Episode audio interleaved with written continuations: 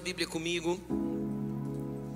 Eu quero começar a liberar essa palavra sobre a tua vida nessa noite, a partir de, do que a Laine já leu, Salmo 65, versículo 11 e 12. Salmo 65, versículo 11.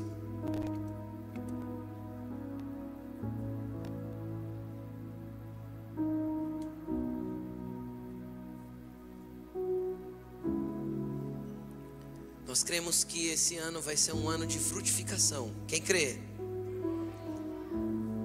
O Senhor vem ministrando isso ao nosso coração. E vai ser um ano de dar frutos. Salmo 65, versículo 11. Vai dizer o seguinte: Coroas o ano com a tua bondade. Por onde passas, emana fartura Fartura vertem as pastagens do deserto, e as colinas se vestem de alegria.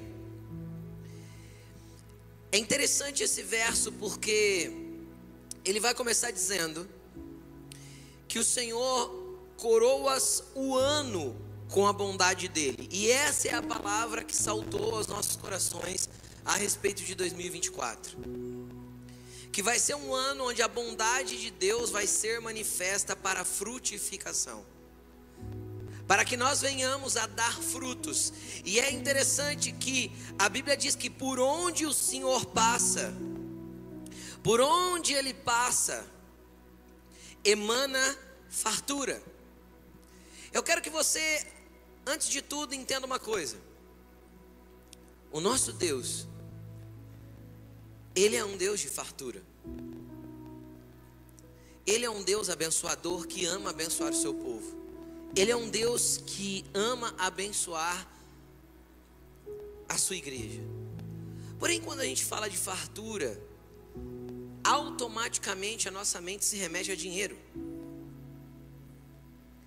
E tem gente que é farto de dinheiro e pobre de todo o resto. Tem gente que só tem dinheiro mas conforme diz o texto de Apocalipse, é pobre, miserável, cego e nu. Tem pessoas que têm dinheiro, mas não enxergam um palmo na frente do nariz, espiritualmente dizendo. Tem pessoas que têm dinheiro, mas não tem saúde, não tem paz, não tem alegria, não tem casamento, não tem vida. Jesus não veio para nos dar abundância, de dinheiro. Jesus veio para nos dar abundância de vida. Ele disse que Ele é o caminho, a verdade e a vida. E Ele disse que se nós crermos nele, nós teremos vida em abundância.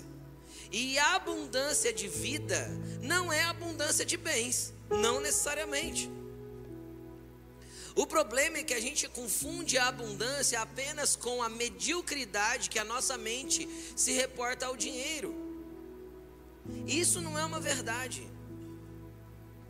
Se dinheiro fosse a razão da bênção abundante de Deus, de vida de Deus, as pessoas ricas não precisariam dele e elas dependem dele assim como nós e como qualquer pessoa depende. Nós precisamos de Deus e não importa a classe social. Se mora em Alphaville ou se mora na favela, é a mesma coisa. Todos dependem da graça e da misericórdia de Deus. Todos fomos feitos pecadores e carecemos da graça de Deus para alcançar o nosso coração e a nossa vida, para sermos perdoados, para sermos trazidos para Ele, para sermos amados, para sermos reconciliados.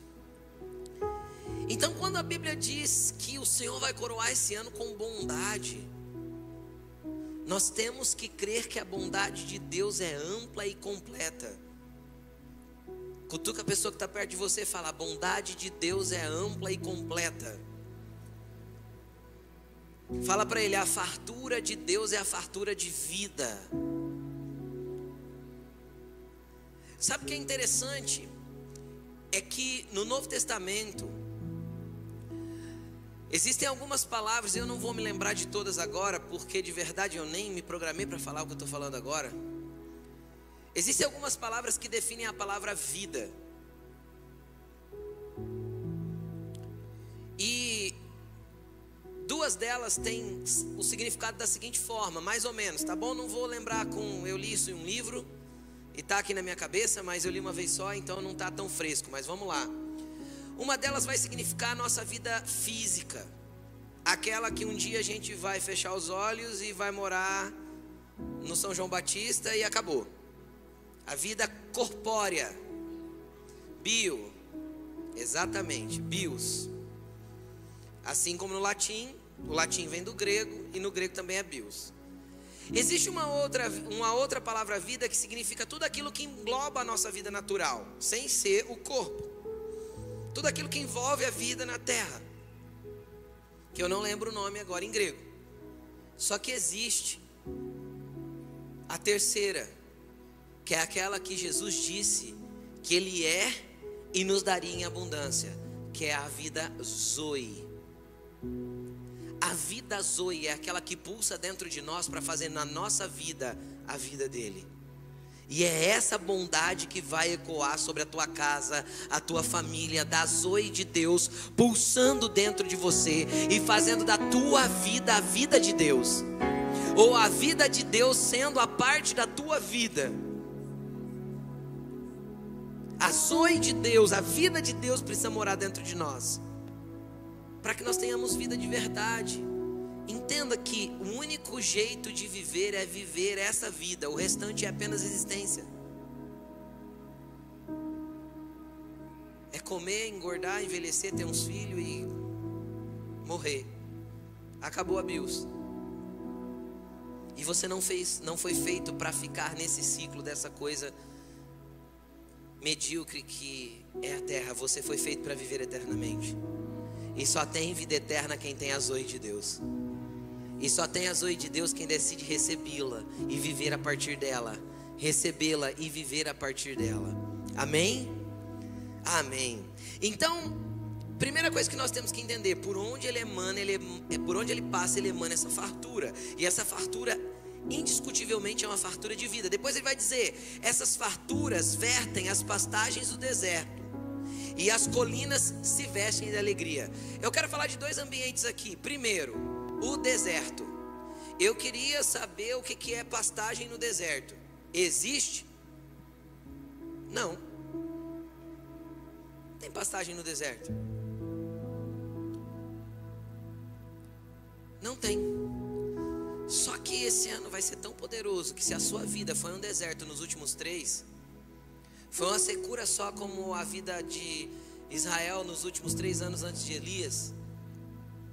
Até no deserto que você viveu, Deus vai começar a passar e fazer gerar pastagens. A partir do deserto que você viveu, Deus vai fazer correr rios. A partir do deserto que você viveu, Deus vai fazer emanar frutificação. E aí vem o segundo ambiente, o ambiente dos montes. O que é o ambiente dos montes? Sempre que a Bíblia, principalmente nos Salmos, fala das montanhas, fala de ambientes de dificuldade. Quando a gente lembra, quem lembra daquele salmo? Leva meus olhos para os montes, de onde me virá o socorro? Ou seja, o salmista estava olhando para a dificuldade que ele tinha que transpor, o monte que estava à frente, e ele dizia: Eu preciso de socorro, senão não vou conseguir transpor. Os montes sempre biblicamente eles sempre apontam como um ambiente de dificuldade. Por isso que Jesus ensinou sobre a fé assim, ó.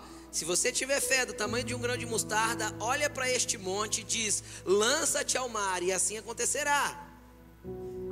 Tem gente que fica brigando com os montes, tentando transpor esses montes. Deus não quer que você transponha, Deus quer que você levante eles, jogue no mar e passe num caminho aplainado. Nós cantamos aqui: todo vale será exaltado, todo monte será aplainado. E é assim que o Senhor quer que nós venhamos a caminhar. Quem crê? Então, deixa eu te explicar uma coisa: no deserto, Deus vai trazer frutificação, e nos montes, nos ambientes que você viveu dificuldade, os lugares que você teve que escalar, vai vir alegria. Muita alegria. Muita alegria. Sabe por quê? Porque do alto do monte, querido, você tem uma visão que você não tem de outros lugares. Do alto das montanhas vem um ambiente de regozijo e alegria, e você passa a ver aquilo que você não via, entender aquilo que você não entendia, e você passa a vislumbrar algo novo da parte do Senhor, que está ali, ó, do outro lado da montanha.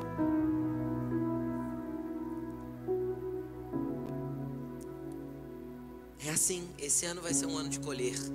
Esse ano vai ser um ano de frutificar. Quem crê? Tudo vai frutificar. Olhe para a pessoa que está perto de você e fala assim: tudo vai frutificar. Agora, já que tudo vai frutificar, eu quero falar um pouquinho com você. Eu quero falar um pouquinho com você a respeito de um entendimento que nós temos que ter. Mateus, se você quer abrir a sua Bíblia, Mateus, capítulo 7, versículo 15. Mateus, capítulo 7, versículo 15.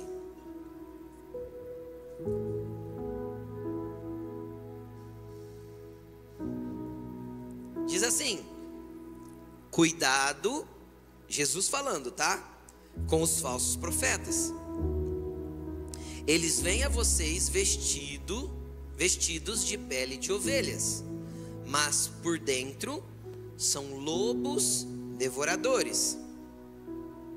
Antes da gente continuar lendo, deixa eu explicar um pouco sobre isso aqui. Primeiro eu quero que você tenha um entendimento, não era momento de eu entrar nisso, mas eu acho importante eu explicar. O que é um falso profeta? Existem pessoas que ainda pensam que um falso profeta é aquele que entregou uma profecia para alguém e essa profecia não se cumpriu. Quem já pensou isso alguma vez? Só eu? Poxa, é pouca gente. A maioria aqui já pensou. Falso profeta é aquele que entregou uma profecia para alguém e a profecia não tinha nada a ver ou a profecia não se cumpriu. Deixa eu te explicar uma coisa. Toda profecia, preste atenção no que eu vou falar, é condicional. Toda profecia é condicional. Condicional a quê, pastor? Condicional à resposta que você dá mediante a, a palavra profética que você recebeu. O lugar que mais acumula palavras proféticas em qualquer cidade chama-se cemitério. Por quê? Porque lá tem pessoas que morreram e que carregaram uma palavra profética durante a toda, a toda a vida e nunca as viveram. E por quê? Porque elas nunca responderam para Deus de forma condizente à palavra que receberam. Então, a pessoa que entregou aquela profecia não é que ela estava errada, é que você que recebeu, eu que recebi, não demos a resposta para Deus condizente à palavra profética na qual recebemos. Então, o que caracteriza um falso profeta? E qual o exemplo bíblico que nós temos de um falso profeta? A Bíblia nos dá um exemplo muito claro de falso profeta. O nome dele era Balaão. Quem já ouviu falar desse homem? Se você nunca não lembra muito bem esse homem, eu vou trazer você para a história. É o homem no qual falou com uma mula, ou uma mula falou com ele. Você já deve ter ouvido falar do homem que a mula falou. Se você ler todo o contexto de Balaão lá em Números, acho que é em Números, está na Bíblia, ou é Números ou é Êxodo, mas é Números, é Números. Você vai perceber o seguinte: Balaão sabia entender a voz de Deus e discernir a voz de Deus com clareza. Balaão entendeu tudo que Deus queria que fizesse, só que a ganância dele pelo benefício que a profecia traria fez com que ele insistisse com Deus para que ele tivesse uma outra direção diferente da qual ele já tinha tido da parte de Deus. Então, quem é o falso profeta? É aquele que quer tirar vantagem e se beneficiar da palavra profética. Esse é o falso profeta. É aquele que quer ganhar em cima, é aquele que quer ter benefício. E por que, que eu estou falando tudo isso? Porque tem algo muito precioso e que tem a ver com frutificar nisso aqui. Porque ele vai falar assim: ó, cuidado com os falsos profetas. Ele vem, eles vêm a vocês com peles de ovelhas, mas por dentro são lobos devoradores. Ou seja, tem um aspecto por fora, mas tem outra realidade interna tem uma verdade transmitida do lado de fora, mas tem uma motivação maligna do lado de dentro. E aí ele continua dizendo: o texto não acabou. Olha só. vocês os reconhecerão por seus frutos. Então, deixa eu te explicar uma coisa. Aqui, Jesus dá um ensinamento muito maravilhoso para gente: que nós não devemos mensurar as pessoas pela performance dela, pelo quanto ela executa bem o que ela faz, pela palavra bonita que ela tem, se é uma pessoa que prega ou pela assertividade da profecia que ela libera. Não, porque aquilo ali pode ser a pele de ovelha manifestando algo, mas tem que nós temos que analisar pelos frutos, porque fruto não se dá pela casca, fruto se dá pela essência da árvore. Entenderam?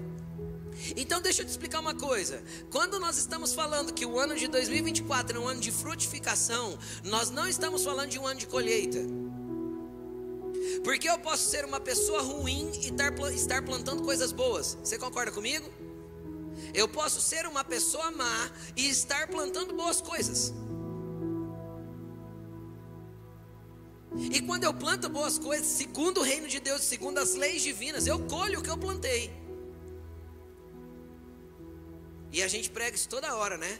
Olha, sua opção é plantar, a colheita é inevitável. Sua opção é plantar direito, a colheita é inevitável. Então, então a colheita tem a ver com as nossas ações. O fruto tem a ver com a nossa essência. O fruto tem a ver com quem somos, não com o que fazemos. Os falsos profetas profetizam corretamente, têm pele de ovelhas, parecem ovelhas, mas por dentro são lobos devoradores. Agora, Jesus falou o seguinte: como você conhece se uma pessoa é realmente alguém de Deus ou não, é uma pessoa abençoada ou não? É, não é pela performance, não é pelo que ela exterioriza, é pelo fruto que ela dá. E o que é fruto, pastor? Eu achei que dar fruto era ganhar mais uma pessoa para Jesus. Eu achei que dar fruto era quando eu pregava bem. Eu achei que dar fruto era quando eu ministrava as pessoas. Não, querido. Fruto é aquilo que as pessoas experimentam de mim, como ser humano. Fruto é aquilo que as pessoas degustam da minha vida, não do que eu faço. Fruto tem a ver com a essência, não com a aparência.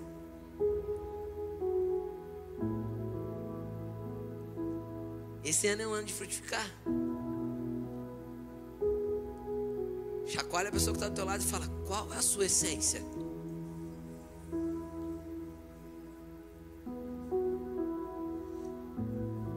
Vamos continuar a leitura. 16. Vocês os reconhecerão por seus frutos. Pode alguém colher uvas de um espinheiro ou figos de ervas daninhas? Semelhantemente, toda árvore boa dá frutos bons, mas a árvore ruim dá frutos ruins. A árvore boa não pode dar frutos ruins, nem a árvore ruim pode dar frutos bons. Toda árvore que não produz bons frutos é cortada e lançada ao fogo. Assim, pelos seus frutos, vocês os reconhecerão. Então aqui a gente entende com muita clareza o que significa frutificar tem a ver com que tipo de árvore nós somos. Tem a ver com, com aquilo que, que nós somos na nossa essência. O quanto de sombra você tem sido para as pessoas? O quanto de alimento você tem sido para as pessoas? O quanto de descanso você tem sido para as pessoas? O quanto de alegria você tem sido com as pessoas, pastor, que tem a ver a árvore com alegria. Se você não sabe qual é a ligação de árvore com alegria, é porque você não teve uma infância boa. Sim ou não? Balanço, não é? Subir em cima, pular no chão, pendurar nos galhos, pegar as frutas, esconde, esconde, esconde em cima da árvore, era tudo era muito bom. Então, então, o quanto de alegria você tem dado para as pessoas, o quanto de, de alimento você tem dado para elas, o quanto de descanso você tem sido para os outros. Quem tem sido você em 2023 ou até 2023. Eu profetizo até na tua vida. O que tem sido você até 2023? Quem você quer ser em 2024? Quem você quer se tornar em 2024? E eu não estou falando de conquistas, de bens, e nem para você fazer uma lista de prioridades ou de coisas que você quer conquistar. Eu estou falando sobre se tornar. Eu estou falando de transformação, de conduta, de caráter, de modelo, de exemplo. E eu gostaria de que você parasse um momento agora e você pensasse. Eu quero te colocar para refletir agora. Abre o bloco de notas do seu celular. Se você tem uma caneta, pode pegar o verso do bilhetinho que está dentro do seu guardanapo. Está escrito aí, ano da frutificação. Escreve no verso dele. Faz uma lista daquilo que você quer se tornar em 2024. E eu não estou falando de bens, de conquistas. Vou repetir. Às vezes você quer colocar aí, eu quero ser mais espiritual. Eu quero me tornar o que a palavra profética já disse que eu serei. Entende? Coloca a palavra profética. Eu quero me tornar o cumprimento da profecia. Sabe o que é lindo? É quando as pessoas chegaram em João Batista e falaram assim para ele: Quem é você? O que, que ele disse? Eu sou a, o cumprimento da profecia. Eu sou a voz que clama no deserto. Prepare o caminho para o Senhor. O que, que ele estava dizendo? Eu sou o cumprimento da palavra profética.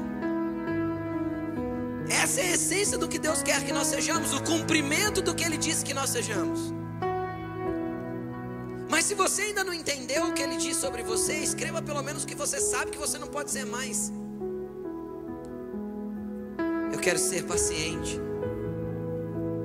Eu quero ser longânimo. Eu quero ser amável.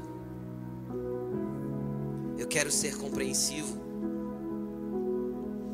Eu quero ser um, uma boa pessoa. Eu quero me tornar algo. E eu queria que você didaticamente fizesse esse exercício agora, que ninguém deixasse de fazer. Porque se você não escreve no papel o que você precisa deixar de ser, querido, se você não pôr no teu bloco de notas o que você precisa deixar de ser, amanhã você já esqueceu. Porque o fruto vai brotar a partir de quem somos. O fruto vai brotar a partir de quem somos.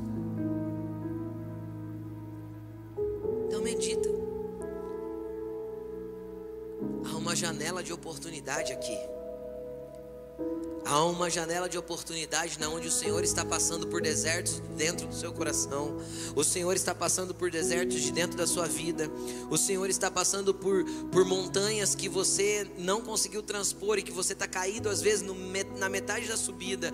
O Senhor está passando para fazer emanar vida em tudo isso e coroar o teu ano com a bondade dele. Mas a frutificação é mediante quem somos.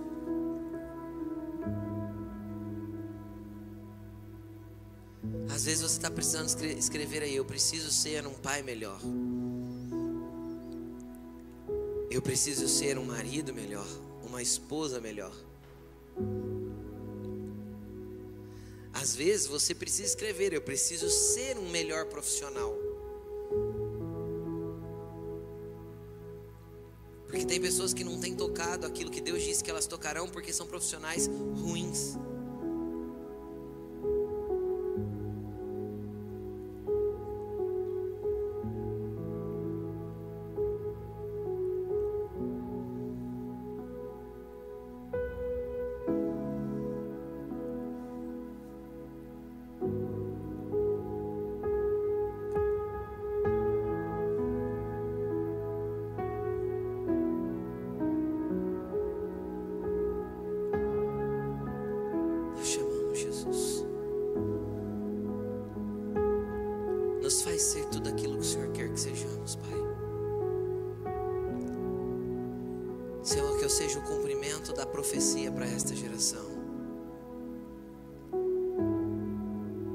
eu seja, Senhor, a Sua palavra manifesta ao coração daqueles que precisam do Senhor.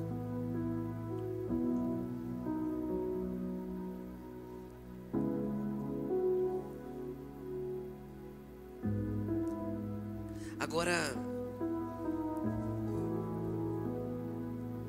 deixa eu falar algo também que é muito importante. Volta aqui para mim. Se você não terminou, conforme você for lembrando, vai anotando aí. Mas volta aqui para mim. Eu quero ler um texto que está em Mateus capítulo 21, versículo 18. Só para que você entenda algo.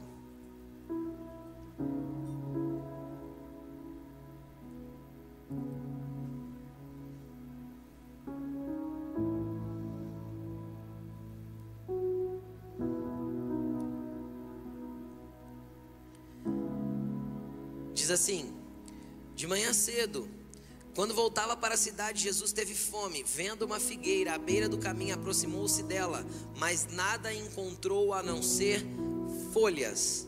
Então lhe disse: Nunca mais dê frutos. Imediatamente a árvore secou. Deixa eu te explicar uma coisa. Nós estamos iniciando um tempo de frutificação. E Jesus vai começar a procurar frutos em você esse ano. Jesus vai começar a buscar frutos em você. Agora, você sabe por que Jesus condenou essa figueira? Para mim e para o entendimento que eu tenho, tem toda uma parada espiritual aí, principalmente ligada a Gênesis. Mas eu quero chamar a sua atenção para algo bem simples desse texto. Jesus foi naquela figueira procurar frutos, porque ela estava cheia de folhas. Porque a figueira, no inverno, caía todas as folhas. Então, quando ela começava a dar frutos, uma característica da figueira frutífera, cheia e carregada de frutos, é que as folhas estavam todas lá e bem verdinhas. É por isso que o autor Mateus fez questão de chamar a atenção das folhas. E se nós lermos esse mesmo texto em Marcos, vai dizer que Jesus foi até ela, porque apesar de não ser tempo de figos, ela estava carregada de folhas. Sabe o que é isso? É o mesmo padrão do, da questão do profeta. Aquela figueira aparentava ter algo que ela não tinha. Quando Jesus foi buscar o fruto nela, o fruto não estava lá, mas por fora ela estava parecendo bonita, verdinha, cheia de folhas. Ela parecia que estava frutífera. Só que na hora que Jesus foi procurar os frutos, não tinha frutos. Agora deixa eu te falar, a figueira verde engana a gente, mas não engana Deus. Então, está iniciando um tempo. E eu não sei quanto tempo isso vai durar, se é esse ano, se Deus abre uma janela para alguns anos, mas Deus vai começar a procurar frutos nos seus filhos. Deus vai começar a procurar fruto nos seus filhos. E pode ser que ele vá procurar fruta e não encontre e só tenha folhas. Por quê? Porque às vezes você vai estar aparentando algo que você realmente não tem. Agora deixa eu te falar quem tem. Ele tem. E se você buscar nele, vão cair todas as folhas, vão sobrar só os galhos, mas os frutos vão começar a nascer. E quando os frutos nascerem, as folhas vão nascer viçosas de novo, mas agora carregado de frutificação. Agora deixa eu te explicar uma coisa: não é só você que frutifica. Perdão, não é só, só as pessoas que vão é, se beneficiar desse fruto, você também vai poder desfrutar daquilo que está brotando da tua vida. Você sabe o que significa a palavra desfrutar? Aproveitar do fruto. Então, quando você começar a frutificar, não são só as pessoas que vão se beneficiar do fruto que você dá, mas você também terá muitos benefícios e você desfrutará daquilo que é frutífero em você. Indo para um outro texto, mais ou menos parecido, eu quero ler com você Lucas 13, versículo 6. Então contou esta parábola, Lucas 13, 6. Um homem tinha uma figueira plantada em uma em sua vinha, foi procurar fruto nela e não a achou. Por isso disse ao que cuidava da vinha: Já faz três anos que venho procurar fruto nesta figueira e não acho. Corte-a, por que deixá-la inutilizar a terra? Respondeu o homem: Senhor, deixe-a por mais um ano, e eu cavarei ao redor dela e a adubarei. Se der fruto, no ano que vem, muito bem, se não, misericórdia. O que, que eu quero te falar? Essa figueira estava plantada no meio de uma vinha. O que, que é isso, pastor? Se era numa vinha, tinha terra boa? Tinha. Tinha adubo? Tinha. Se, a, se a, as uvas estavam frutificando, tinha chuvas no tempo apropriado, sim ou não? Sim. Então essa figueira, ela tinha tudo para frutificar. Mas não frutificava. Três anos o Senhor procurou fruto nela. E não encontrou. Querido, Deus está abrindo um ano de bondade. Ele quer cavar as suas raízes, adubar você, podar você, para que você frutifique muito para a glória dele. Porque é um ano de frutificação e você vai desfrutar de muitos e muitos frutos, até nos ambientes desérticos e nos ambientes de montes, você vai frutificar e saltar de alegria. Porém, as raízes precisam ser expostas. Você tem que deixar o dono da vinha mexer nas suas raízes. Deixa ele cavar em volta, deixa ele expor suas raízes, deixa ele mostrar o que está fraco, deixa ele adubar o que precisa ser adubado, porque sem dúvida ele vai fortalecer a tua vida para que você frutifique. Esse ano é um ano de frutificação. E Ele quer mexer nas suas estruturas. Ele quer mexer lá na base de quem você é, para que você possa começar a frutificar. Querido, para a gente finalizar, voltando naquele texto de Mateus 7, Jesus vai dizer o seguinte: toda árvore boa dá fruto bom, e toda árvore ruim dá fruto ruim. O entendimento que nós temos para esse ano de 2024. Tem pessoas que vão frutificar frutos ruins. E vai ficar manifesto os seus frutos. Como ele diz que os profetas eram para ser conhecidos pelos frutos. E aí ele, ele exemplifica: olha, fruto ruim vai dar fruto, árvore ruim vai dar fruto ruim. Então não se assuste com algumas frutificações que você vê. Porque a essência de muita gente será manifesta. A essência de muitos sairá para fora. Não se escandalize, nem fique assustado. É melhor que as coisas venham à luz, porque Jesus ensinou que tudo aquilo que é feito dentro das casas será exposto nos telhados. A frutificação é a manifestação inevitável daquilo que tem dentro. A frutificação é a manifestação inevitável daquilo que tem dentro. Agora deixa eu te falar uma coisa: terrível coisa é ser frutífero naquilo que Deus não aprova.